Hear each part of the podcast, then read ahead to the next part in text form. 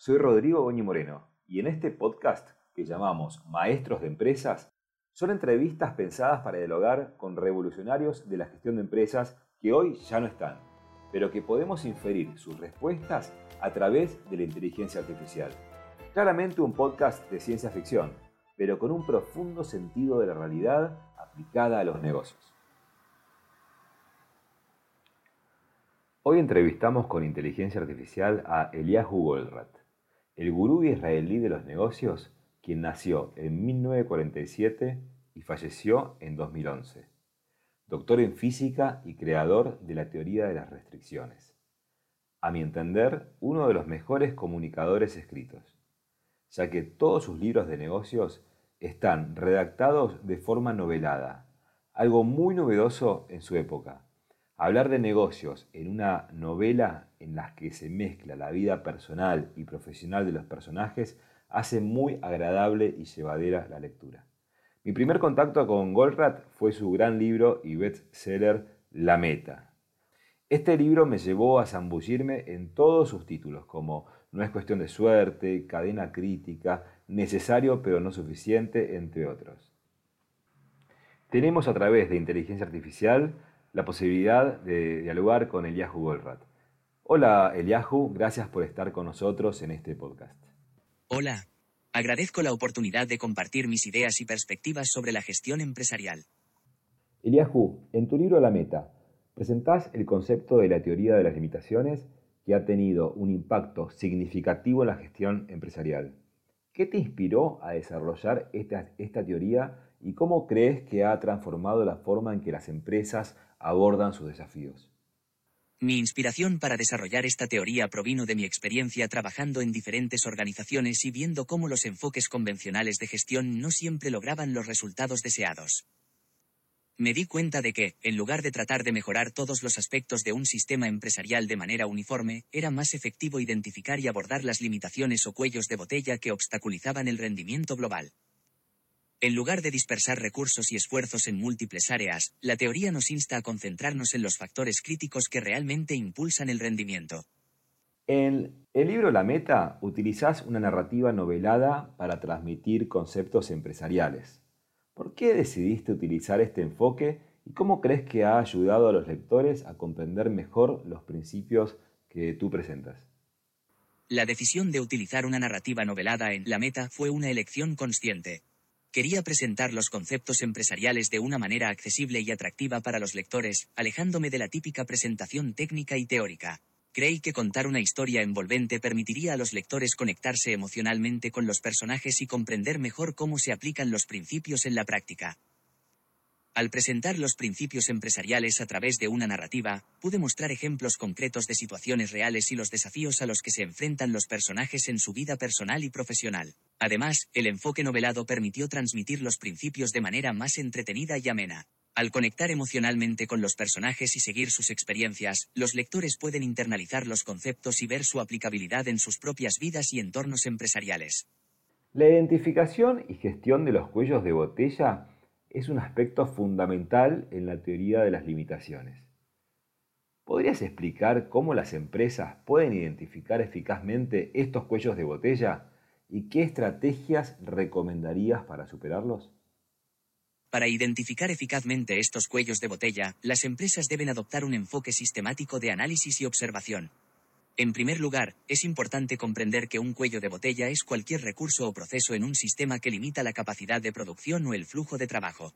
Puede ser un departamento, una máquina, un empleado o cualquier otro elemento que ralentice o obstaculice el proceso. Una forma de identificar los cuellos de botella es observar los puntos en el sistema donde se acumulan los trabajos o se generan retrasos. Una vez identificados los cuellos de botella, es importante desarrollar estrategias efectivas para superarlos. Por ejemplo, subordinar todo al cuello de botella, es decir, asegurarse de que los flujos de trabajo y actividades estén alineados con la capacidad del cuello de botella. ¿Le gusta más ser docente universitario o consultor de grandes empresas? Ambas actividades son gratificantes de diferentes maneras. Como docente universitario, tengo la oportunidad de compartir mis conocimientos y experiencias con estudiantes ávidos de aprender. Es emocionante ver cómo se iluminan cuando comprenden nuevos conceptos y cómo aplican esos conocimientos en su carrera profesional.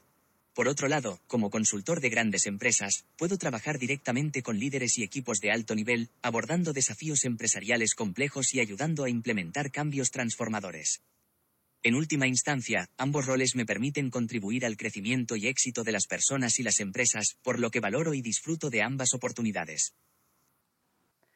En su libro La Meta explica lo que son las fluctuaciones estadísticas y los procesos dependientes. Utiliza un ejemplo con dados y cerillos. ¿Podría explicarnos de forma simple para quienes no tenemos una licenciatura en física cómo funciona esto? Claro, permíteme explicarlo de una manera más accesible para nuestra audiencia. Las fluctuaciones estadísticas se refieren a las variaciones impredecibles y aleatorias que ocurren en los procesos de producción y operaciones de una empresa. Estas fluctuaciones pueden afectar el rendimiento, el tiempo de entrega, los niveles de inventario y otros aspectos relacionados con la gestión empresarial. Los procesos dependientes, por otro lado, se refieren a la interdependencia entre las diferentes etapas o componentes de un sistema de producción. En lugar de funcionar de manera aislada, los procesos dependientes están vinculados entre sí, de modo que el rendimiento de una etapa afecta directamente al rendimiento de las etapas subsiguientes. Imaginemos que tienes una línea de personas sentadas y al comienzo de la línea hay cajas de cerillas. El objetivo del juego es pasar la mayor cantidad de cerillas posible hacia el final de la línea. En cada turno, la primera persona en la línea tira un dado de seis caras y mueve ese número de cerillas hacia abajo. Luego, la siguiente persona hace lo mismo y así sucesivamente. Después de varios turnos, queremos saber cuántas cerillas han pasado por toda la línea, rendimiento, y cuántas cerillas aún están esperando ser movidas, inventario. Queremos maximizar el rendimiento y minimizar el inventario.